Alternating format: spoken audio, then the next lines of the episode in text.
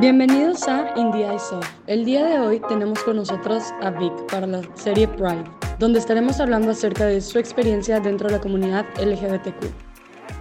Vic, bienvenida a otro episodio de Indie Off. Estoy súper emocionada de volverte a tener especialmente para esta versión que es la pequeña serie Pride. Entonces, ¿nos puedes contar un poquito para las personas que no te han escuchado de quién eres y cuántos años tienes y qué haces? Hola, mi nombre es Victoria. Muchas gracias por tenerme de nuevo. Igual me siento muy afortunada de estar aquí una segunda vez, cuarta vez para las personas bilingües. Mi nombre es Victoria. Me gusta que me digan Vic.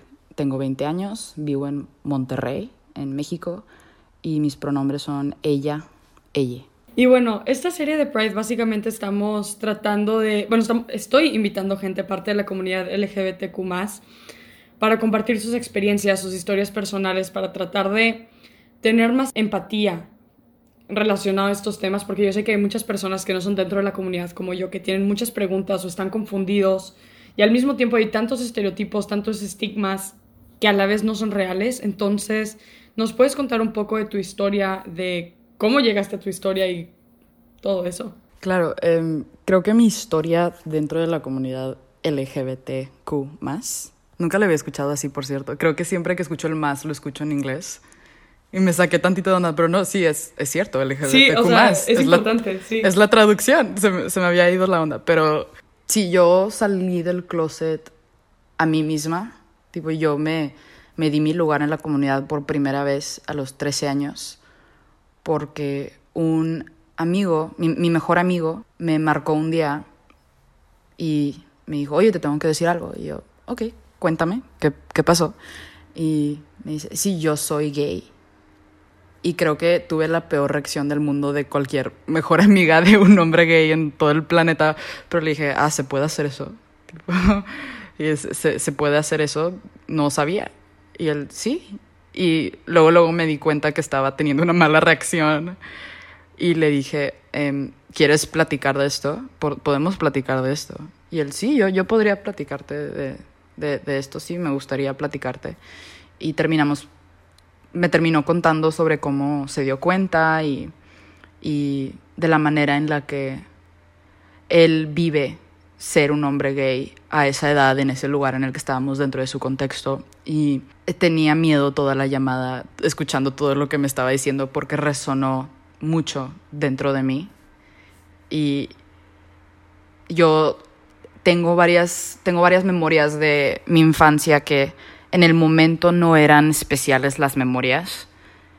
Eh, o el, la cosa que estaba viviendo, la experiencia que estaba teniendo cuando estaba pequeña, cuando tenía seis o siete años que no eran significantes hasta que me di cuenta por qué sí eran significantes. Como que diferentes momentos que indicaban que yo soy una mujer lesbiana o en el momento una adolescente lesbiana o lo que sea, pero em, no te das cuenta que son que, que son indicadores.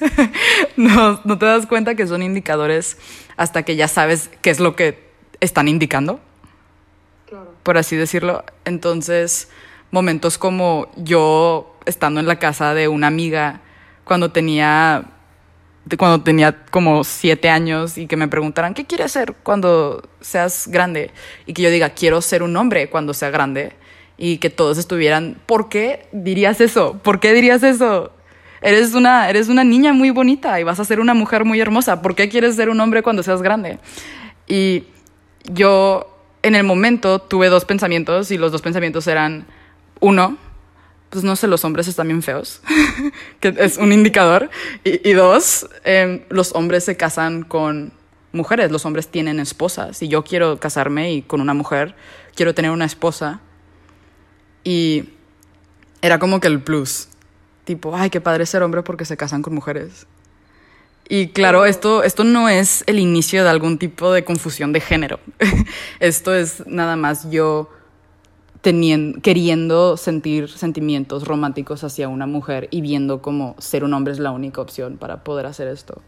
Y creo que resuena un poco con la parte de como no hay ese tipo de educación sexual en México, o bueno, en Estados Unidos en tu caso, o sea, no es algo común o no era algo común en ese tiempo, pues realmente tienes estabas sintiendo lo que estabas sintiendo y no le podías poner un nombre, ¿no? O sea, no sabías qué estaba pasando.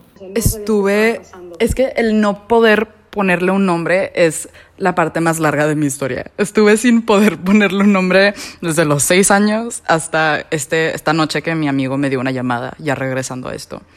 Y él, cortamos la llamada, terminó de ser una buena amiga, o mi intento de ser una buena amiga, pero a la vez yo estando muy confundida conmigo misma. Y voy a mi cuarto porque estaba teniendo esta llamada en, en, la sala de estar de mi casa, no sé por qué, pero me acuerdo muy vividamente del hecho de que yo estaba en la sala y no puedo pensar en por qué quisiera testigos para eso, pero creo que me fui allá para sentir en un ambiente neutro, creo. Entonces me fui a mi cuarto y me encerré en el baño y me vi en el espejo y empecé a llorar y dije, eres gay pero no dije yo soy gay. Me estaba viendo a mí misma, podría haber dicho soy gay, pero de una manera quería yo eh, salir de, de mí misma y decirlo como si era una tercera persona. Desde que eres gay y me vi en el espejo y nomás estaba llorando. Y estuve ahí llorando como una hora. Estuve ahí como, wow. Y tuve este momento muy grande y uno pensaría que sería el inicio de, de algo, pero luego no hice nada por como un año. Estuve un año sin hacer nada, sin volverlo a decir, sin pensar en esto, hasta que estaba en el carro con mi amigo y le dije, oye, y él, mande. y le dije, ¿verdad que eres gay? Y él, sí. Y yo, yo también. O sea, no, no podía ni decir las palabras. Claro, o sea, todavía no lo asimilabas por completo, por así decirlo. Sí, y también por mucho tiempo, creo que hasta final de la preparatoria, hasta el último semestre de la preparatoria, pude decir, soy una mujer lesbiana. Decía gay, porque no tuve una muy buena experiencia en, en la preparatoria con algunos de mis compañeros que no sé si siguen siéndolo, porque claro, las personas pueden crecer y evolucionar, pero en el momento me trataban de una muy mala manera y eran muy homofóbicos conmigo en este contexto y decían a la lesbiana. Y la manera en la que decían Sí, esa de palabra. una manera negativa. Sí, y yo les quería decir, pues tienes la razón, pero no me gusta tu tono. Que es que, tipo, no me estás diciendo algo que no es cierto. Es, tipo, no me estás diciendo algo que no es cierto, o que yo no sé, o que nadie sabe. Esto es, estoy fuera del closet y de una manera orgullosa, pero al, al mismo tiempo quería estar fuera del closet y ocupar la, menor cantidad de espacio posible. Sí, porque no deberías tener que ocupar más espacio del que ya ocupas solo por tener una sexuali- orientación sexual diferente.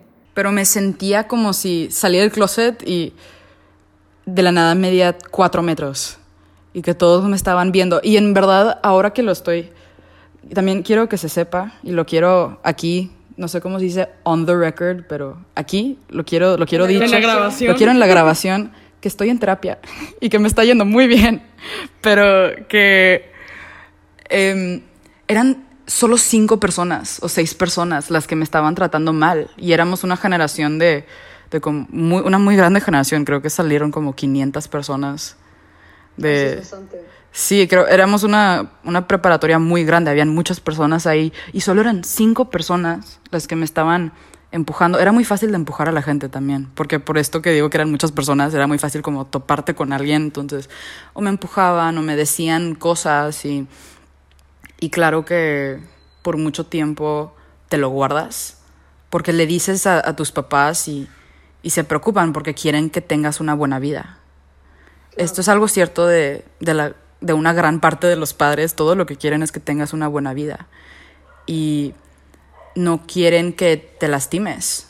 Y como su generación está tan acostumbrada a que las personas gay se lastimen, y algo de lo cual no se platica lo suficiente, la razón por la que no hay, no hay muchas personas de la comunidad LGBT que son de la tercera edad es por una falla en el sistema de salud pública que llevó a muchas muertes durante la epidémica de, De SIDA, ¿no? de SIDA. Iba a decir del virus COVID, porque es lo que estamos viviendo ahorita, pero no, sí, del SIDA, del SIDA, obvio, sí. Y, y fue que, que no... Es VIH. VIH, gracias. Ah, VIH y SIDA, gracias. Sí, VIH y SIDA, sí, por, por, por esto. Y no, por eso no hay. Por eso no hay personas de la tercera edad. Y las personas o dicen que hay, ahorita hay tantos jóvenes LGBT porque está, entre comillas, de moda. Y no nada más, es porque no nos estamos muriendo. Porque no nos estamos muriendo y ahora hay más. Que la gente diga que algo está sucediendo simplemente por moda cuando realmente...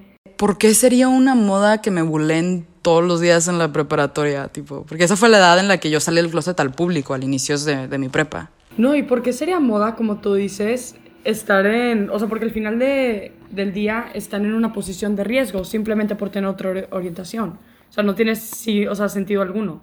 Es nada más como, como somos, como, como soy. No, es una mentira tan ridícula que hacer aparte. O sea, ¿por qué diría que, que soy algo que no soy cuando me cuesta tanta energía ser vulnerable? O sea, ¿por qué andaría haciendo esto si, si no fuera cierto? Pero total, eh, sí tenía algunos aliados en, en prepa cuando salí del closet, pero siento que son personas que ni sabían que estaban siendo aliados porque, como ya dije, se sentía como si todos me estaban viendo y nadie estaba de acuerdo conmigo, pero en realidad nada más eran cinco personas las que estaban tratándome mal. Entonces el, llega el día en el que yo estoy pasando por un mal momento en mi vida amorosa y estoy con una amiga y me ve mal y me dice, ¿qué pasó? Y yo, ay, es que acabo de cortar y no me siento muy bien. Tipo, mi ex me, me acaba de hablar muy mal y no me siento, no me siento bien. Estoy, estoy mal.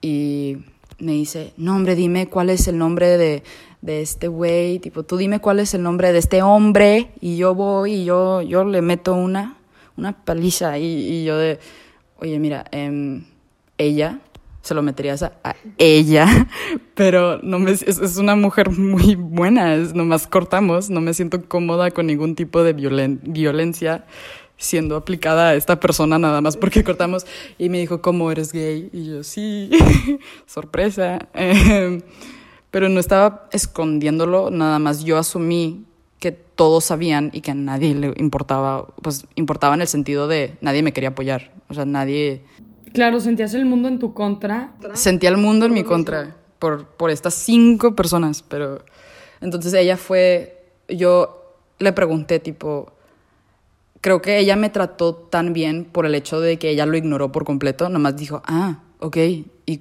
cómo se llama? ¿Me la quieres enseñar? Y yo sí, y tuvimos una conversación normal y creo que a mí me privaron de tantas conversaciones normales que debería de haber tenido.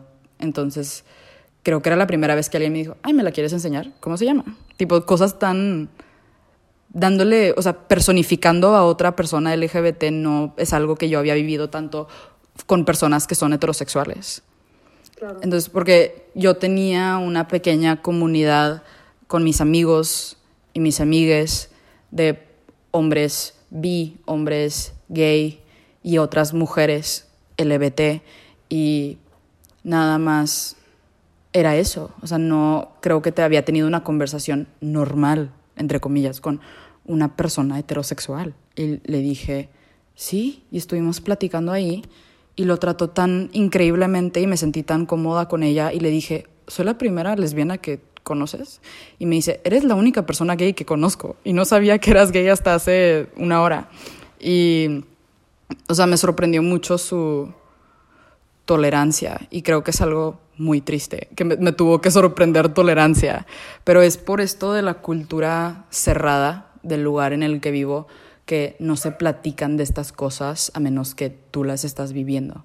Entonces en mi casa mi papá dijo, pues yo te quiero mucho, a mí no me importa si eres gay, si eres trans, lo que sea, yo te respeto y te quiero porque eres mi hija y yo solo quiero que estés feliz.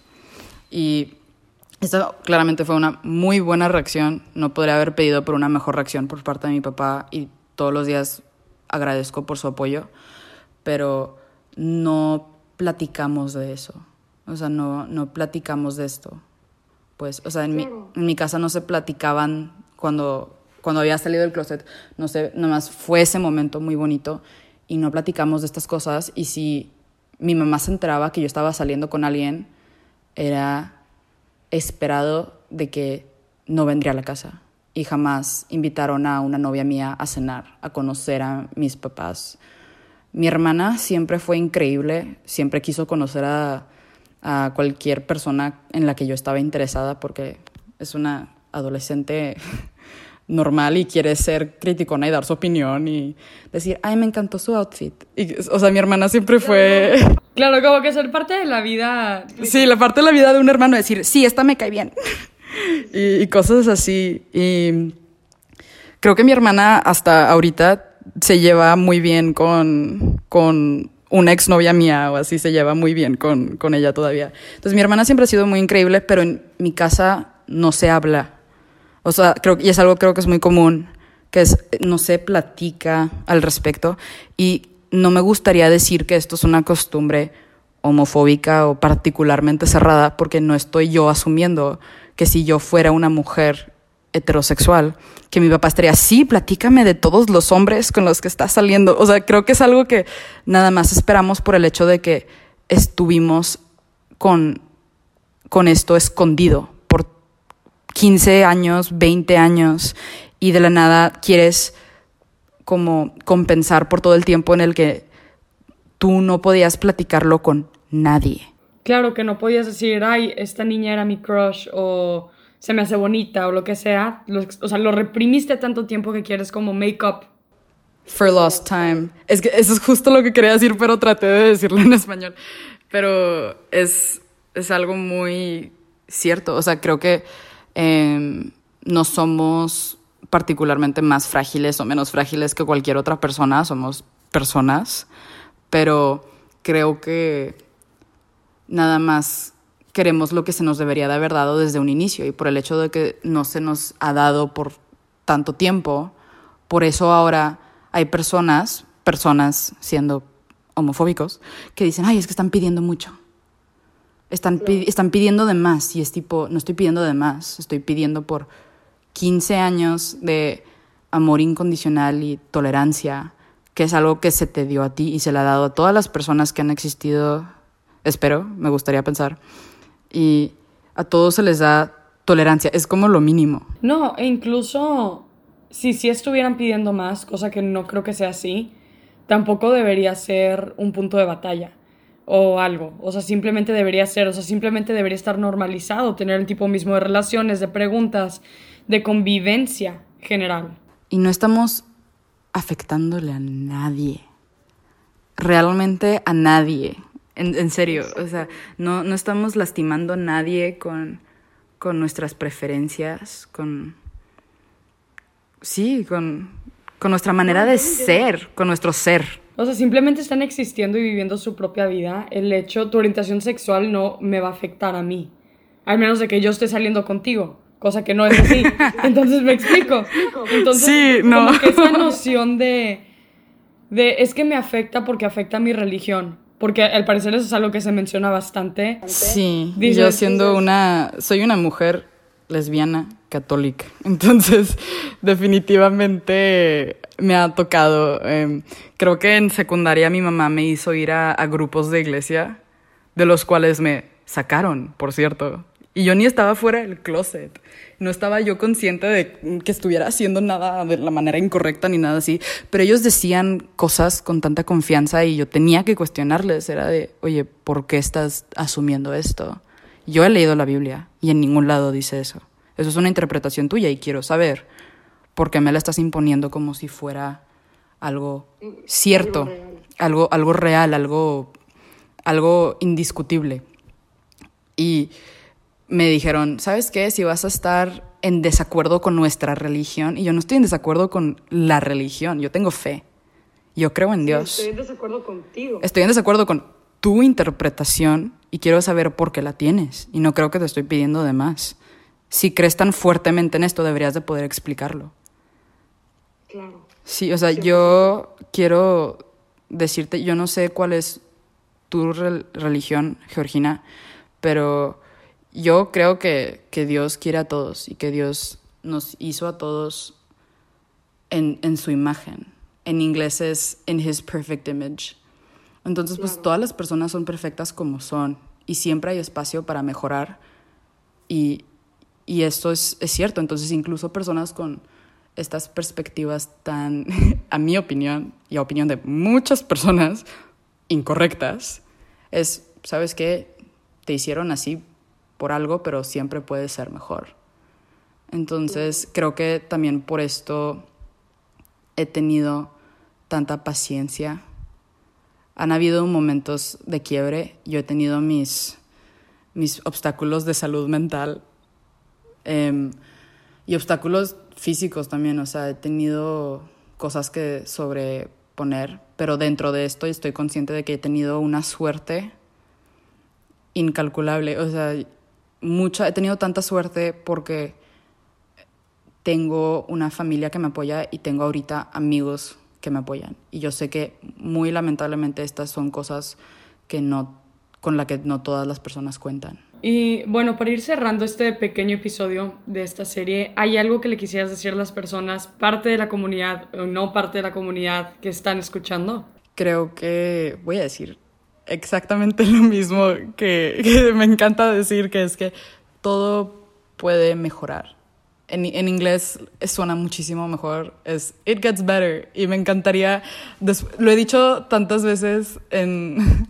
lo he dicho en cada episodio que hemos grabado, que han sido cuatro, dos episodios. Y me encanta, porque es como tu frase, cinco, cinco con este. Sí, que, que digo de que sí, It Gets Better en, en español, todo puede mejorar. Eh, y esto va para personas heterosexuales, personas pertenecientes a la comunidad LGBTQ y personas homofóbicas también. Tú puedes mejorar. Si eres homofóbico, no te tienes que quedar ahí. no quiero que te sientas comprometido a la homofobia. Y, también quiero decir que tú estás, eh, ¿cómo se dice? Entitled. Tienes, quiero decir que, que todas las personas tienen el derecho a, a cambiar su manera de pensar Igualmente, creo que algo muy común dentro de la comunidad LGBT em, y algo que, que, se platica en cuanto a la, a la, invisibilidad de las personas bisexuales es em, que no pueden cambiar su, su forma de pensar. Todos podemos cambiar la dirección de nuestros pensamientos. Y creo que parte del problema de la invisibilidad de las personas bisexuales es que muchas personas homosexuales, tanto hombres gays como mujeres lesbianas, eh, salen inicialmente del closet como personas bisexuales porque se les... Y yo creo que salí del closet como una persona bi por un par de meses hasta que me di cuenta, no, no me gustan los hombres, pero es como que parte de esta necesidad de querer formar parte de la comunidad heterosexual en la que quieren ponernos de alguna manera. Entonces, puedes cambiar tu, tu opinión, puedes cambiar lo que piensas, puedes pensar lo que tú quieras con que no estés lastimando a nadie. Entonces, para todas las personas homofóbicas que podrían, pero muy probablemente no están escuchando esto, eh, puedes cambiar tu forma de pensar. Nadie te va a decir nada al respecto. Eh, entonces puede, puede mejorar, las cosas pueden mejorar, todo puede mejorar para las personas heterosexuales aliadas que escuchan esto con, con un ser querido eh, perteneciente a la comunidad LGBTQ. todo puede mejorar si tú crees que no entiendes suficientes cosas o te sientes como que te estás quedando atrás o algo así, siempre puedes hacer preguntas y todo va a estar bien. Bueno, Vicky, quiero más que nada agradecerte una vez más por estar en este quinto episodio ya del podcast para los bilingües y por tu valentía, o sea, por tu valentía por querer contar tu historia de una manera tan abierta y tan honesta y ni siquiera dudar al respecto. Entonces, muchísimas gracias, yo encantadísima de tenerte aquí. Y una invitación para el siguiente tercer episodio. pues ya tenemos el, récord, tenemos que seguirle, ¿no? Pero en serio, muchas gracias a ti por, por la plataforma y gracias por lo, que, por lo que estás haciendo. A mí se me hace que esto es muy importante y me encanta que estás tratando de procurar la empatía. Entonces, muchas gracias.